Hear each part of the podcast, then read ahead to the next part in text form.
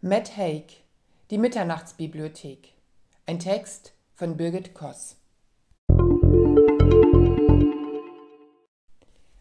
Es ist das zweite Buch von dem erfolgreichen britischen Autor Matt Haig, Die Mitternachtsbibliothek.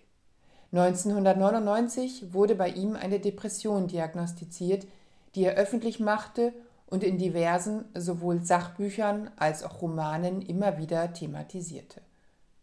Auch die Protagonistin der Mitternachtsbibliothek, Nora Seed, kommt mit ihrem Leben nicht klar. Ihre vielversprechende Karriere als Schwimmerin, der Traum ihres Vaters, hat sie als Teenager abgebrochen.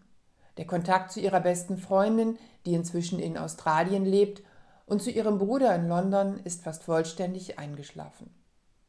Trotz ihres abgeschlossenen Philosophiestudiums arbeitet Nora in einem heruntergekommenen Plattenladen in ihrer Heimatstadt, der nun pleite geht.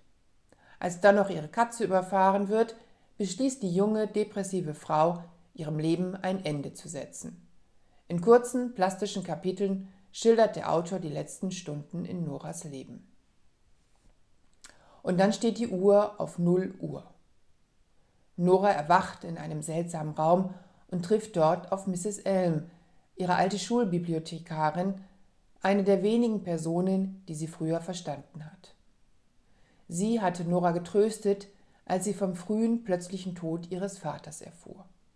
Nun macht Mrs. Elm Nora mit der Mitternachtsbibliothek vertraut.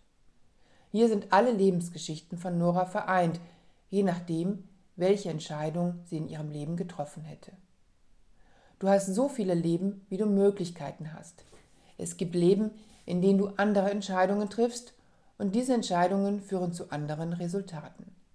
Hättest du nur eine Entscheidung anders getroffen, dann hättest du eine andere Lebensgeschichte gehabt und all diese Möglichkeiten existieren in der Mitternachtsbibliothek. Außerdem gibt es noch das Buch des Bereuens, das Mrs. Elm als Quelle aller Probleme Noras deklariert. Doch zunächst hat Nora die freie Wahl zwischen den vielen Lebenswegen. Hat sie ein Buch ausgewählt, taucht sie vollständig in diese Lebensgeschichte ein. Zunächst erkennt sie noch, dass sie hier fremd ist, doch schnell kann sie sich an die Situation anpassen, so lange, bis sie wieder beginnt, etwas zu bereuen und sofort in die Mitternachtsbibliothek zurückkatapultiert wird. So kann Nora die unterschiedlichsten Erfahrungen machen, als Ehefrau ihrer Jugendliebe, als Olympiaschwimmerin, als gefeierte millionenschwere Starsängerin, als Forscherin in der Arktis. Doch immer haben diese traumhaften Welten auch ihre Haken und jedes Bedauern führt unweigerlich zu Mrs. Elm zurück. Die Kapitel sind knapp und anschaulich und entführen Nora in diverse, zum Teil spektakuläre Lebenssituationen. Doch der Autor will etwas anderes, als nur dieses bunte Kaleidoskop darzustellen.